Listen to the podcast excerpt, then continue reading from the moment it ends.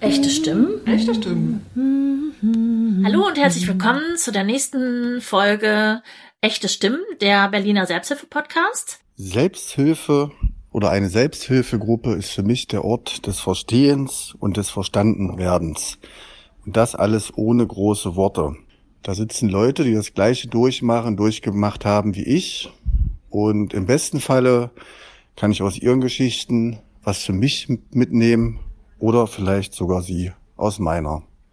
Selbsthilfe bedeutet für mich, sich mit anderen austauschen zu können über die Probleme, die meine Erkrankung, in dem Fall ist es eine Brustkrebserkrankung, mit sich bringt. Und manchmal versteht man sich einfach wortlos, was Gesunde vielleicht so nicht verstehen können. Es ist auch manchmal ein Spiegel, um für mich selber herauszufinden, welche Entscheidung ich dann doch nicht treffen möchte. Selbsthilfegruppe heißt für mich, Platz in einem geschützten Raum zu haben, und eine Gemeinschaft, die mich versteht. Das waren echte Stimmen, die ihre Perspektive auf Selbsthilfe beschreiben. Wir melden uns von den echten Stimmen ab nächsten Monat nach langer Pause endlich wieder.